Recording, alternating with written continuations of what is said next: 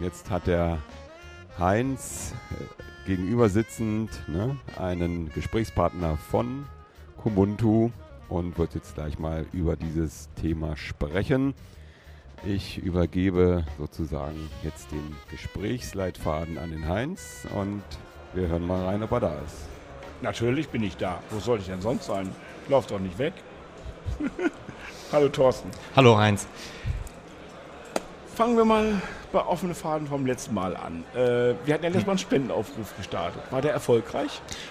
Ja, es ist elf Monate her.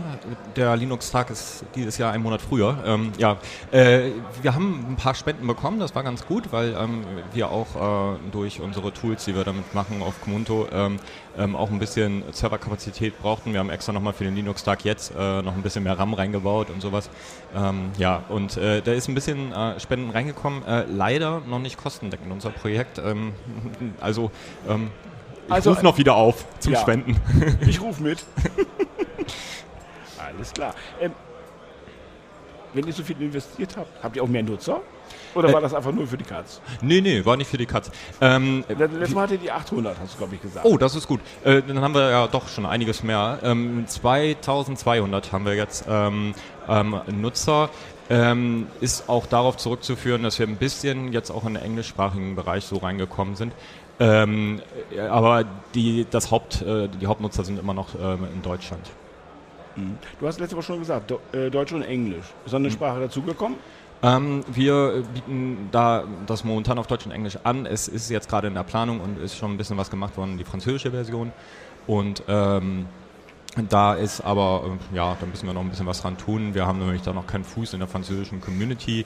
Ähm, deswegen äh, läuft das da noch nicht richtig wir haben das auch noch nicht so ganz richtig freigeschaltet sozusagen. Äh, noch was tun, da hatten wir doch auch was. Äh, Verbesserung Live-DVD, wolltet ihr noch irgendwas dran machen? Mhm. Ist da was verbessert worden? Ja, wir hatten ähm, äh, letztes Mal auf den Linux-Tag äh, ein paar massive Probleme. Mit Comunto kann man ja so Live-CDs ähm, äh, für Ubuntu-Systeme zusammenbauen ähm, und äh, die dann äh, sich als ISO-Image runterladen. Wir hatten letztes Mal äh, massive Probleme, dass ähm, dort äh, noch äh, Bugs aufgefallen sind, die ähm, noch jetzt rausgearbeitet wurden. Es sind äh, ein paar technische Schwierigkeiten gewesen, die vorher nicht so erkennbar waren. Ähm, zum Beispiel auch, dass einige Paketquellen nicht immer so gut zu erreichen sind. Und das ist in einem CD-Bildprozess dann irgendwie nicht ganz so gut. Da muss man ein bisschen mehr mit Caching arbeiten und äh, da haben wir ein paar Optimierungen betrieben und sind mittlerweile zu einem hohen Prozentsatz gekommen, die jetzt richtig laufen. Äh, der CD-Bild insgesamt, wir hatten also letztes Jahr massive Probleme und es ist so, dass äh, 67 Prozent der CDs äh, insgesamt ähm, richtig gebaut werden, aber da sind diese ganzen Negativzahlen von früher noch mit drin. Das bedeutet, im Verhältnis gesehen muss das jetzt mittlerweile irgendwie bei circa 90 Prozent liegen. Das weiß ich jetzt nicht hundertprozentig, aber ja, also die, die, Zahl ist sehr weit gestiegen. Hm, okay. Die virtuelle Umgebung, hast du mal, hatten wir, hattest du mir letztes Mal als Beta äh, angekündigt? Ja, wie ist der Stand? Ja, der, der ist leider immer noch ein bisschen Beta, weil ähm, wir sehr viel Energie in diesen äh, Live-CD-Bild ähm, da reingesteckt haben, weil wir gesagt haben, okay, wir können dieses neue Feature noch nicht äh, weiter äh, verfolgen. Ähm, wir müssen erst die äh, Probleme, die wir da haben äh, in diesem CD-Bildprozess äh, lösen, was natürlich auch sinnvoll ist und richtig ist, weil ansonsten dieses äh, Feature, dass man online die CDs auch gleich ausprobieren kann im Browser, ähm, nicht viel bringen, wenn die CDs kaputt sind. Also von daher war es wichtig, erstmal das eine Problem zu lösen, was wir geschafft haben. Und äh, mittlerweile kann man das eben halt dieses äh, Online ähm, CDs ausprobieren nutzen. Es ist bloß noch immer in der Beta-Phase, deswegen ähm, wer uns eine E-Mail schreibt und sagt, auch ich möchte ganz gerne dieses Online-Feature testen, dass man da äh, die Live-CDs direkt im Browser angucken kann, der sollte uns mal eben eine Mail schreiben äh, und dann äh, schalten wir ihn dafür frei. Ähm, muss man nur eben halt wissen, dass das äh, noch ein ganz bisschen äh, in der Testphase steckt und noch nicht hundertprozentig gut funktioniert und dieser Dienst dann manchmal auch nicht erreichbar sein kann. Hast du auch eine Mailadresse, damit ich auch unsere Hörer auch wissen, wohin sie schreiben sollen? Ja, habe ich. Verrätst du so auch? ja, ach doch. doch. Ich freue mich ja immer, wenn ich Post bekomme. Ähm, das ist info at. Mhm. Da kann man das alles hinschreiben und äh, dann äh, antworten wir kurz und sagen, dass wir reingeschaltet haben und in der richtigen Gruppe die Leute untergebracht haben. Ge geht das dann äh, nur mit einem äh, eigenen Account oder äh, geht es auch über den Gast-Account? Äh, nee, das geht nur über den eigenen Account. Wir haben ja die, Sache, dass wir, ähm, äh, man kann auf Komodo draufgehen und bekommt einen Gast-Account dort ähm, äh, vorgesetzt ähm, oder man kann sich registrieren und das nutzen. Wir haben das nur ähm, für die registrierten Nutzer, ähm, überhaupt das äh, CD äh, überhaupt bilden mhm. und ähm, auch dieses Online-Tool. das hat eben halt den Grund, äh, dass wir äh, dort nicht wollen, dass irgendwelche Robots oder wer weiß was äh, uns äh, ja dann irgendwie mit Anfragen zu spammen und äh, dadurch eine ähm, ja, ein hoher Traffic bei uns verursacht. Es ist nämlich so, dass ähm, wenn dort eine CD gebaut wird, das äh, kostet uns ein äh, Rechenzeit von mindestens 20 Minuten, wo ein, äh, ähm, wo ein Prozessor eben halt damit beschäftigt ist. Ähm, und äh, das wollen wir eben halt dann auch nur den Leuten gönnen, wenn die zumindest sich angemeldet haben und diesen Schritt gemacht haben und eine gewisse Ernsthaftigkeit sozusagen dann auch an den Tag legen. Anmerkung, ich setze mich gerade gerade hin. Der Ernsthaftigkeit wegen. Ihr wart letztes Mal vier Aktive und zwei ein bisschen Entwickler. Mhm. Äh, was ist aus denen geworden? Ja, also die ähm, vier Aktiven sind weiterhin auch noch dabei und wir haben auch noch zwei neue bekommen. Gut, die nicht mehr so aktiven sind auch nicht, gar nicht mehr so aktiv. Ähm, also wir sind mittlerweile äh, sechs Leute, die der äh, dabei sind und äh, jeder auch mittlerweile so ein bisschen so seinen äh, Punkt gefunden hat, wo man äh, sich so engagiert. Wir haben da ganz unterschiedliche Interessen auch. Ähm, und äh, ja, und eben halt, wir sind als privater Klüngel irgendwie noch so organisiert, ähm, dass äh, eben halt dort eine, naja, ein Team entstanden ist, was äh, doch recht konstant ist. Ich meine, in einem Jahr ähm, zwei Leute dann noch hinzugewonnen und die vier Hauptleute noch dabei. Das ist immer für ein Projekt, glaube ich, doch ganz gut. Sollst du bleiben oder gerne mehr?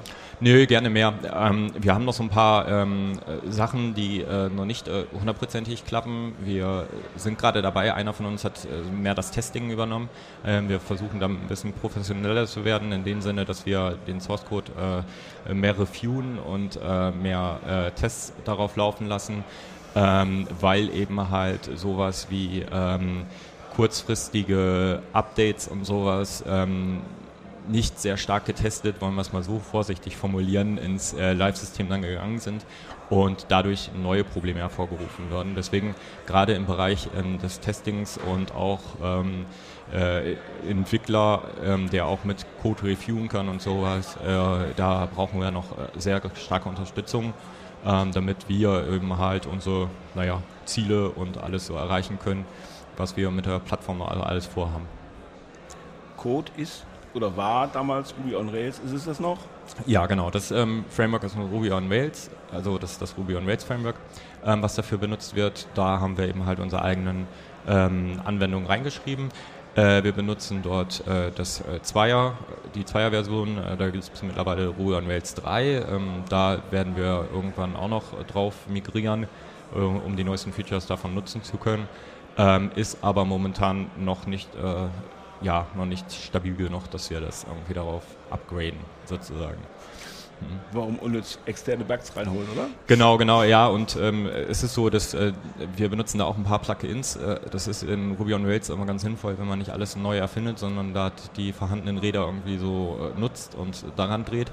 Ähm, und äh, da ist, äh, sind noch nicht alle Plugins so übertragen in die neue Form. Das ist so ähnlich wie beim Firefox wenn man da gleich mal die neueste Version nimmt, dann funktionieren die ganzen Add-ins nicht mehr oder so. Hm. Letztes Mal hast du mir berichtet, dass Launchpad 250 Euro pro Jahr von euch hätte haben wollen, weil ihr euren Code nicht freigibt. Ist das äh, noch aktuell oder hat sich da irgendwas geändert? Äh, nee, da hat sich äh, schon was dran geändert. Ähm, wir sind mittlerweile Open Source gegangen. Ähm, den Code haben wir veröffentlicht im Februar ähm, und haben den bei ähm, GitHub aber eingestellt, ähm, um dort erstmal das Projekt zu verwalten. Wir wollen noch mal äh, bei Launchpad gucken, ähm, dort noch eine Strategie fahren, wie wir da am besten unterkommen.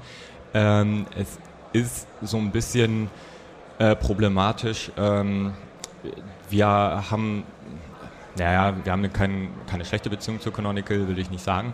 Ähm, aber die haben schon ähm, uns auch manchmal gesagt, warum macht ihr denn das und das? Ähm, äh, wollt ihr das nicht äh, lassen mit einem äh, Bewertungssystem von Bündeln, was wir bei uns auf der Webseite haben? Ähm, und äh, dann habe ich gesagt, lass uns an gemeinsame Sache arbeiten. Und da kam dann jetzt aber ja schön in den neuen Versionen, sieht man ja, dass die Pakete jetzt auch in äh, Ubuntu bewertbar sind im Software Center. Mhm. Und da sind wir schon auch so ein bisschen in einer Konkurrenzsituation, glaube ich, weil wir ähm, einige Sachen aus dem Software Center versuchen zu übernehmen, die äh, wir glauben, dass, dass das Software Center nicht abbilden kann und äh, Canonical versucht es dann äh, eben halt doch im Software Center abzubilden.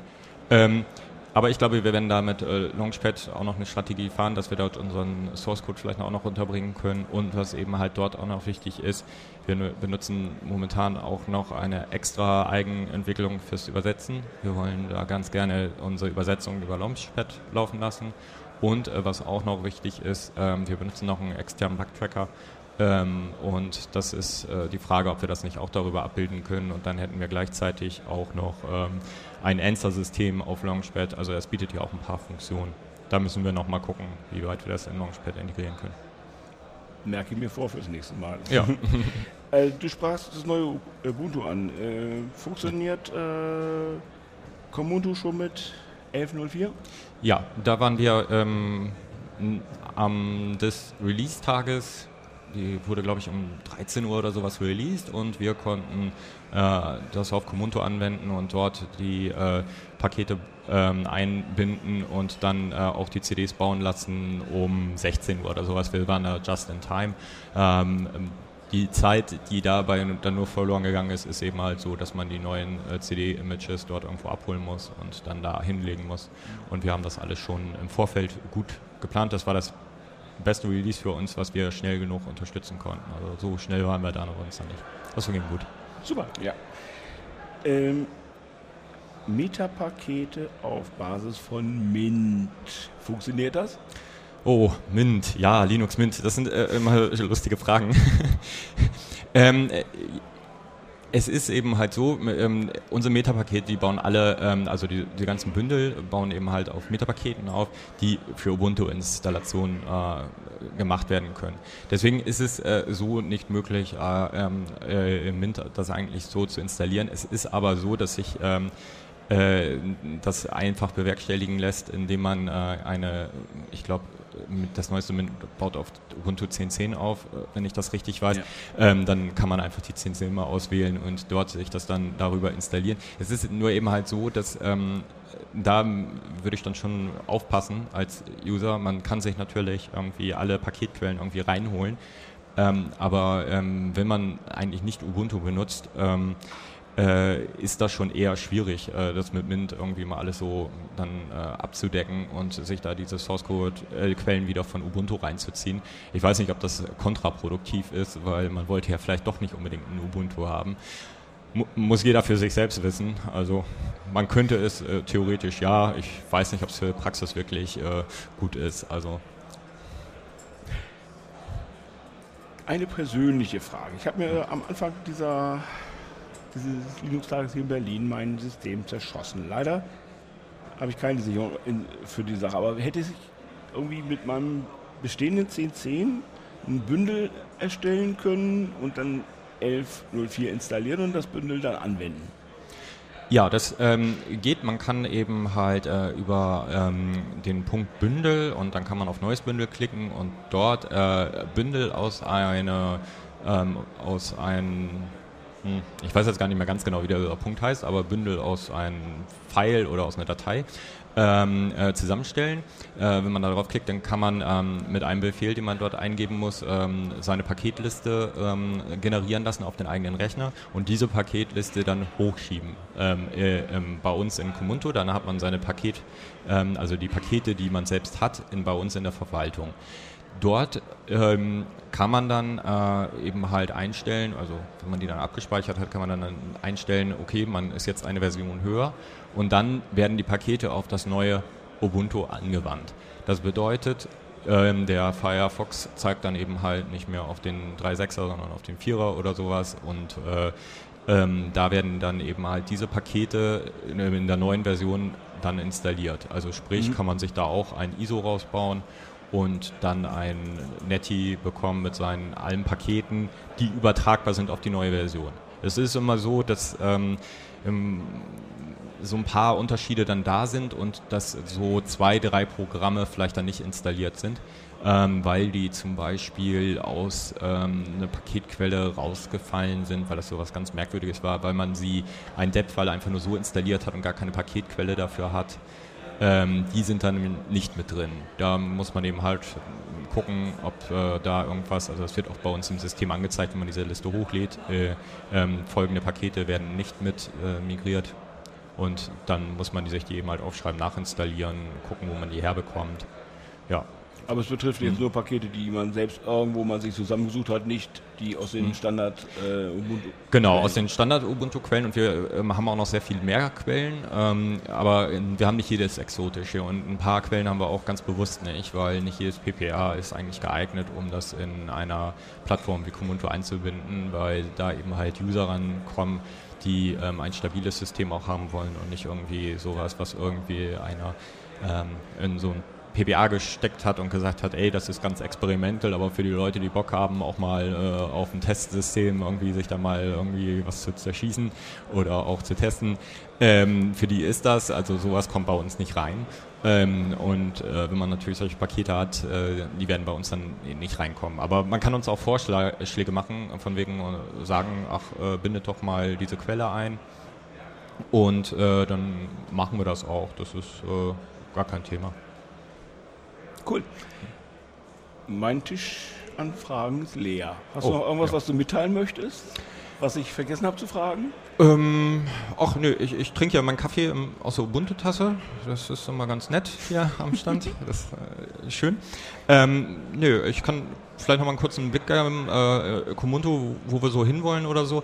Ähm, wir haben jetzt mit diesem Online-Tool, ähm, äh, dass man CDs online im Browser ausprobieren kann. Da sind wir jetzt gerade in der Entwicklung drin und dafür suchen wir auch noch ähm, andere Server.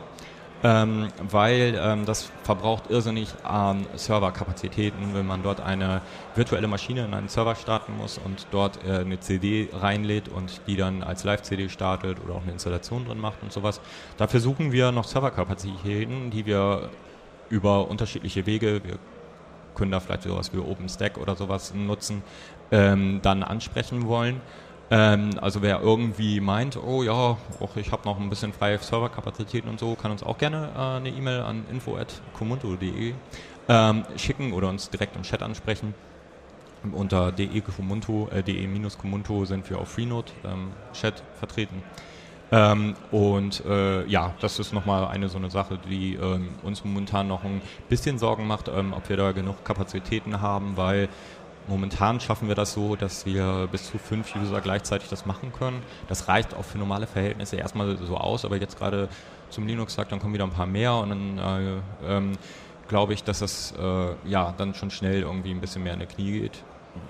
Und auch, weil unser Server auch sehr viel beschäftigt ist, dass er überhaupt Live-CDs baut mhm. und dann auch noch die Repositories synchronisiert und sowas. Das ist ähm, schon ordentlich, was unser Server, unsere Server da leisten müssen. Ähm, also wer noch irgendwo ein paar Server stehen hat, auch ich würde mich freuen. Steht bei euch auf der Homepage, Homepage die äh, Spezifikation, was er leisten können müsste? Äh, nee, ähm, da kann man sich direkt mit uns in Verbindung setzen, aber ähm, alles, was ähm, mehr als ein Gigabyte RAM hat, äh, kommt für uns schon in Frage, weil wir ähm, dort auch durch Virtualisierungsgeschichten äh, diese Sache nutzen können. Ähm, ganz bisschen Plattenspeicher wäre auch nicht schlecht. Ähm, dass also noch ein paar Gigabyte unterzubringen sind. Mhm. also unter 20 ist vielleicht ein bisschen schwierig. Und natürlich, desto besser der Prozessor, desto besser ist es. Aber ähm, viel hilft viel. Ja, viel hilft viel, gerade bei solchen rechenintensiven Operationen. Ähm, ja, aber auch gar nicht scheuen, wenn man nur eine kleinere Sache hat. Ähm, wir versuchen da so mehr mit Cloud-Systemen das ein bisschen besser zu verteilen und äh, da freuen wir uns auch, wenn welche mit auch kleinen Servern da schon ein bisschen Unterstützung leisten können. Alles klar. Ja. Dann danke ich dir. Ja, auch danke Heinz.